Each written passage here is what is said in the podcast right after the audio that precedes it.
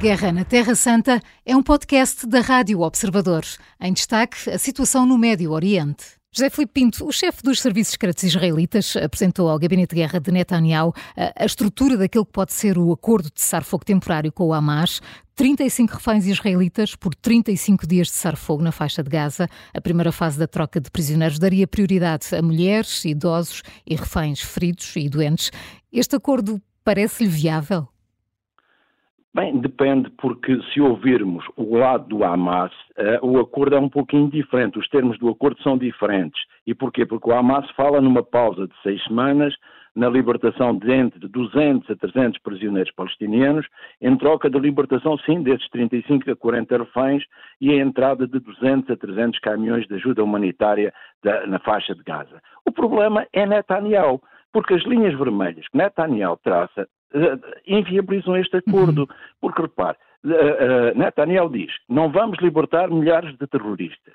E isso já é uma referência aos 200 a 300 presos que deverão ser libertados, presos palestinianos que deverão ser libertados. Depois diz que os militares israelitas não vão retirar de Gaza mesmo durante a pausa.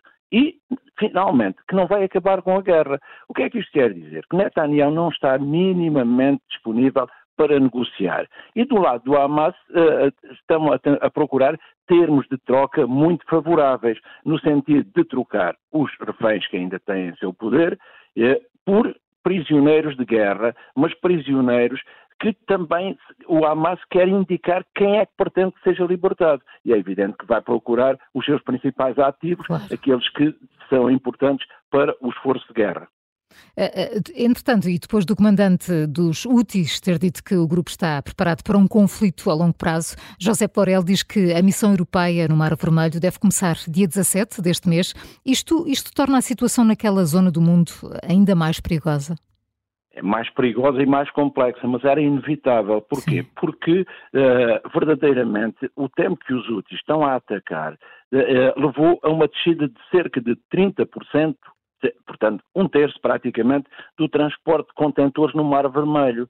E é evidente que isso afeta a vida em todo o Ocidente, porque se afeta também a China e a vida no Oriente, é evidente que afeta muito mais o modelo de vida ocidental.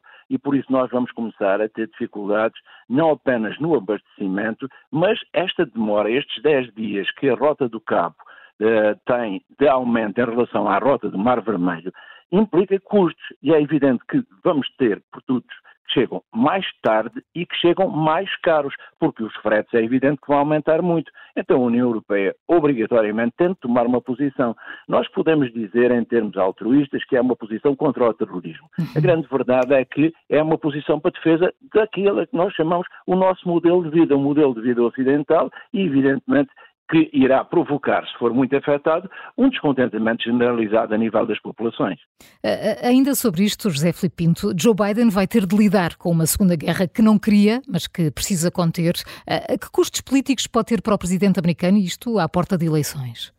Uh, quando nós ouvimos Joe Biden uh, a falar, a dizer que já preparou uh, a retaliação, mas que não a pode anunciar, isto apontaria para uma, um ataque militar, mas um ataque militar planeado, porque, como disse muito bem, Joe Biden está numa situação muito complicada. A popularidade de Trump está a aumentar, apesar dos processos judiciais que, em que está envolvido, e acontece que Joe Biden percebe que o Irão diz que não, diz que não quer o conflito, mas está preparado para ele. E Joe uhum. Biden sabe, como todos nós sabemos, que quem está por trás de toda esta situação é o Irão.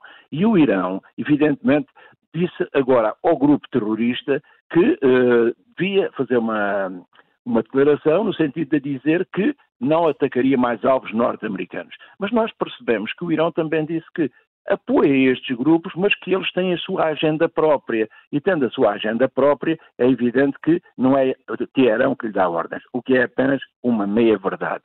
E Biden está neste fogo cruzado. Não pode retaliar em força, porque a opinião pública norte-americana o iria penalizar imenso nas urnas. Não pode ficar de braços parados, porque seria penalizado como um líder fraco. Portanto, como é que vamos ter? Como a peça anterior mostrou, vamos ter uns ataques cirúrgicos, principalmente, por exemplo, contra as bases de lançamento dos úteis, uhum. mas também contra estes grupos, mas ataques cirúrgicos, não ataques de grande envergadura. Porquê? Porque a opinião norte-americana não lidaria bem nem com uma mobilização do, uh, do esforço de guerra norte-americano nessas regiões, nem, por outro lado, com o fingir que nada se tinha passado. É preciso aqui um ponto de equilíbrio e Biden está numa situação muito precária. A Guerra na Terra Santa é um podcast da Rádio Observador. Vai para o ar de segunda a sexta, depois do noticiário das nove e meia da manhã e tem nova edição depois da síntese das quatro e meia da tarde. Está sempre disponível em podcast. Eu sou a Maria João Simões.